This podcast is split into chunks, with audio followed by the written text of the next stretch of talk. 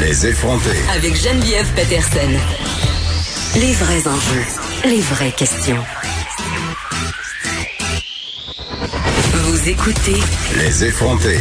C'est dommage parce qu'en ce moment, à cause de la crise euh, liée à la COVID-19, il y a des nouvelles qui sont somme toute assez importantes, euh, qui passent un peu en dessous du radar, des nouvelles qui normalement, euh, selon moi, prendraient toute la place dans les médias. On en a parlé en début de semaine de cette tuerie en Nouvelle-Écosse. On n'avait pas beaucoup de détails au moment lundi où on en a parlé ici à l'émission. Les, les informations vraiment arrivent au compte-goutte. Et là, ce qu'on sait euh, sur ce qui s'est passé, euh, je vous disais qu'on présumait euh, que le suspect s'était attaqué à son ex-conjointe et à son nouvelle amie de cœur. Eh bien, ça a été en quelque sorte confirmé. Le nombre de victimes est rendu à 22.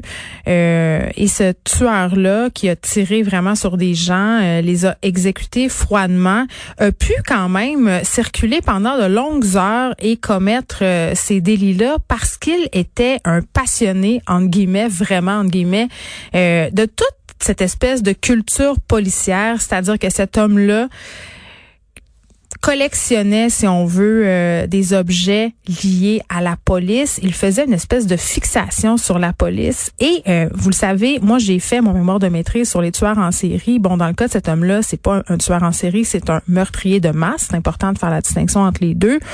Et mais non, euh, quand même, ça arrive souvent dans le cas euh, des tueurs en série américains au cours de l'histoire, euh, que ceci ait eu une fascination pour la culture euh, policière, pour les armes à feu et même pour l'armée.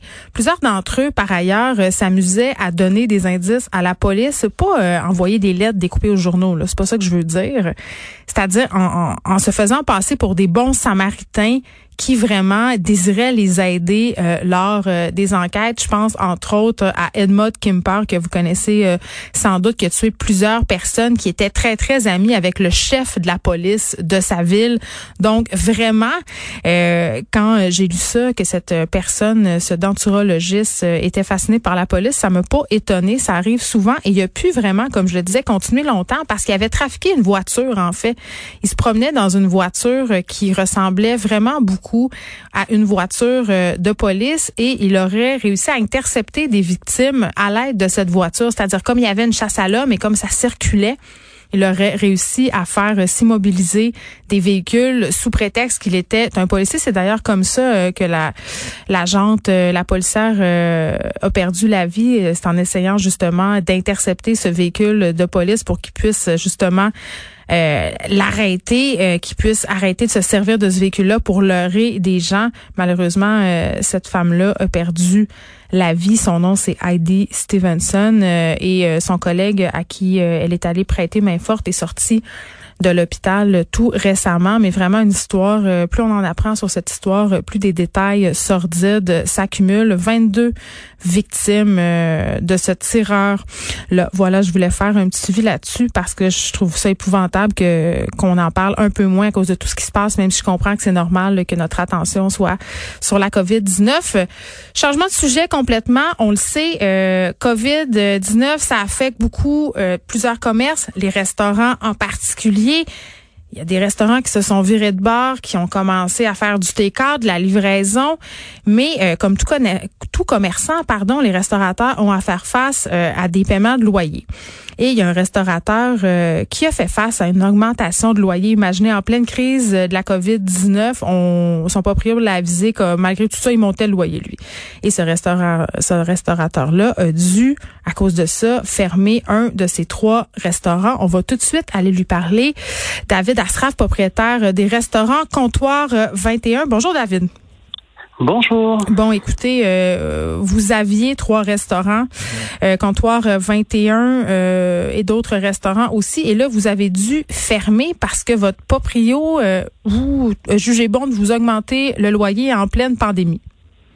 Ben écoutez, oui, en fait, on est en négociation, puis en pleine pandémie, avant ça, on a commencé une négociation, ils nous voulaient nous augmenter d'à peu près 40% notre loyer. 40? Moi, je suis sur la oui, 40% et sur la rue euh, Saint-Viateur, c'est un problème, un fléau qu'il y a en ce moment depuis à peu près 3-4 ans. Hmm. Donc, euh, il en profite. Et quand j'ai demandé un, un, rabais, bien sûr, parce que vu la situation actuelle, euh, ils sont empressés de répondre que c'était pas ça son problème. Donc, euh, pour Mais- nous, ben, c'était. C'est pas un peu absurde, Monsieur Asraf, parce que en ce moment, on s'entend, là, votre proprio, ça m'étonnerait fort qu'il réussisse à relouer son local dans un futur proche. Ça m'étonnerait aussi, mais euh, chacun a choisi euh, sa stratégie. Moi, euh, on n'avait pas trop le choix aussi, il faut dire, avec la situation actuelle, avec le Covid-19. On était aussi, un, on avait un choix à faire. C'était pas vraiment possible de rester ouvert avec un loyer de 5000 dollars par euh, par mois euh, à faire du take-out.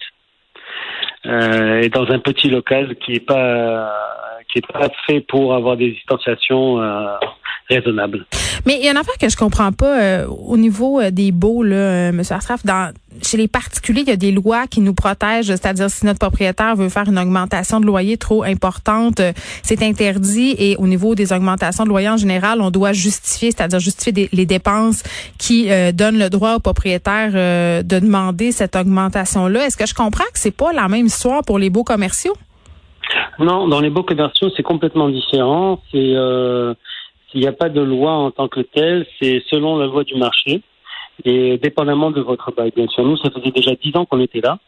On avait un renouvellement de cinq ans, mais c'était à lui de fixer le prix. On aurait pu rester comme ça à, discuter pendant un autre six mois avec les, euh, les avocats, mais euh, il était fermé à toute négociation. Donc, euh, On s'entend, votre proprio, il cherchait-tu des raisons de vous mettre dehors? Moi, c'est ça que je comprends. Là. Il a l'air de vouloir vous mettre dehors.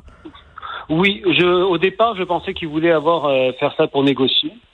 Euh, en, en discutant avec son, son, son avocat, mon avocat avec le sien, c'est c'est lui, son, son, son, son, avocat avait comme mandat de, de, de, de, terminer notre bail. Donc euh, voilà. C'est un gros groupe, ça? C'est-tu un particulier ou c'est un gros Non, groupe? c'est un particulier, c'est un particulier, mais qui profite de tout ce qui se passe sur la rue euh, Saint-Viateur. Parce que cette rue-là est de plus en plus populaire, euh, donc il en profite pour monter euh, les baux de façon indue.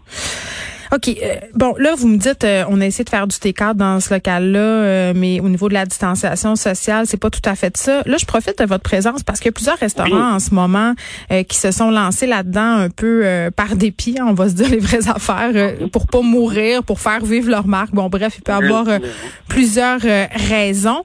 Mais euh, pour un restaurateur, là, je me dis, ça doit pas être si payant que ça, faire du take-out puis faire euh, de la livraison. Là, moi, j'ai commandé dans quelques adresses bien connues de Montréal des restaurants quand même euh, qui sont assez haut de gamme. C'est les proprios eux-mêmes qui viennent nous livrer ça. Ils perdent-tu de l'argent? Je veux dire, jusqu'à quel point tu peux faire du take-out euh, et survivre euh, longtemps? Là?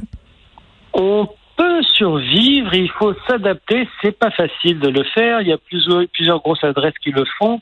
Dans mon cas, moi, c'est un, comme un petit restaurant de quartier Mm. et il faut que ce soit le propriétaire qui travaille. Et moi, Ah, pour ça, euh, moi, dans ma situation actuelle, c'est que j'ai deux petits enfants. Euh, ma conjointe, elle, a un restaurant épicerie dans lequel euh, elle, elle travaille, donc il faut que je m'occupe des enfants et je peux pas payer d'employés pour travailler. Vous pouvez pas les Donc, payer parce que vous avez pas l'argent pour les payer ou parce que c'est interdit? Non, parce que d'abord, il faut trouver l'employé qui veut travailler. Ça, c'était le premier obstacle. Le Oui, puis là, ils ont le fameux c'est que- 2000 dollars, donc c'est pas tentant d'aller s'exposer d'un restaurant puis gagner peut-être moins. Ouais. Exactement. Même si je, même si je paye 2000 dollars, le, le, le- même si je, je paye 2000 dollars à un employé par mois, euh, il faut que je puisse le faire en, en vente. Mais à vendre juste du take-out avec, avec des, des, des, des heures réduites euh, euh, et un loyer comme j'avais, c'était pas vraiment possible. Et avec le avec le Covid 19, moi, il faut que je reste à la maison m'occuper des enfants, donc je peux pas travailler. Et avoir des employés pour faire le peu de ventes que je pouvais faire, j'ai dû fermer. Parce qu'on sait, Monsieur Asraf, quand même que la marge de manœuvre, c'est-à-dire la marge de profit dans les restaurants, on pense souvent que c'est énorme, là, mais c'est pas tant que ça là, au niveau de la, de la bouffe, je veux dire, là, du food cost Oui. versus le profit. En fait, ce qui se passe, c'est que nous, dans la restauration, la plupart du monde, on travaille pour nos salaires. Et à la fin de l'année, quand on a un profit, euh, il se situe à peu près entre 2 et 4 euh, Donc, c'est pas extraordinaire. Donc c'est avec l'alcool souvent que les restaurateurs font leur argent, puis là avec la livraison puis le take-out, on vend pas d'alcool vraiment. On vend pas d'alcool vraiment. Il y a des restaurants qui commencent à, le faire. faire. un petit peu. Ouais. Mais que- donc, pour faire du take-out maintenant et livrer tout ça, il faut vraiment que ce soit le propriétaire qui travaille pour qu'il puisse euh, réussir à passer à travers. C'est est-ce que, surtout. Est-ce que vous êtes inquiet, euh, Monsieur Asraf, pour vos deux autres restaurants qui sont nommés C'est lesquels? C'est comptoir 21, c'est le même. J'en ai un qui est sur Guilford. C'est trois comptoirs 21. C'est ça. Et, et, le, et, le, deuxième est à, est à Verdun. Donc à Verdun, c'est ça va être plutôt facile, on va dire, de réouvrir parce que c'est quand même un grand espace. Donc mm. on, on pourra faire les distanciations et tout ça. Pour celui des Guilford, c'est tout petit, donc ça va rester un, un take-out. Et bien sûr, je dois faire comme tous les autres restaurateurs, si je dois réouvrir, c'est réinventer un petit peu le, le concept, qu'est-ce qu'on va offrir. Ça sera plus euh, comme avant, vous pensez? Ça va changer? Pour le moment, ça va changer. Moi, je pense que ça va changer pour encore un, je dirais, au moins un an. Forcément, il y aura moins de tables, distanciation oblige. Exactement, exactement. Puis euh, sur Guilford, comme j'ai un petit loyer, je peux me permettre de faire que du take-out. Et il y aura forcément euh, des restaurants qui devront fermer justement parce que qui dit moins de tables, dit moins d'argent. Oui, ou qui vont rester fermés s'ils peuvent se le permettre euh, jusqu'à l'année prochaine. Il va falloir qu'on ait de l'aide parce que c'est pas possible de payer des loyers.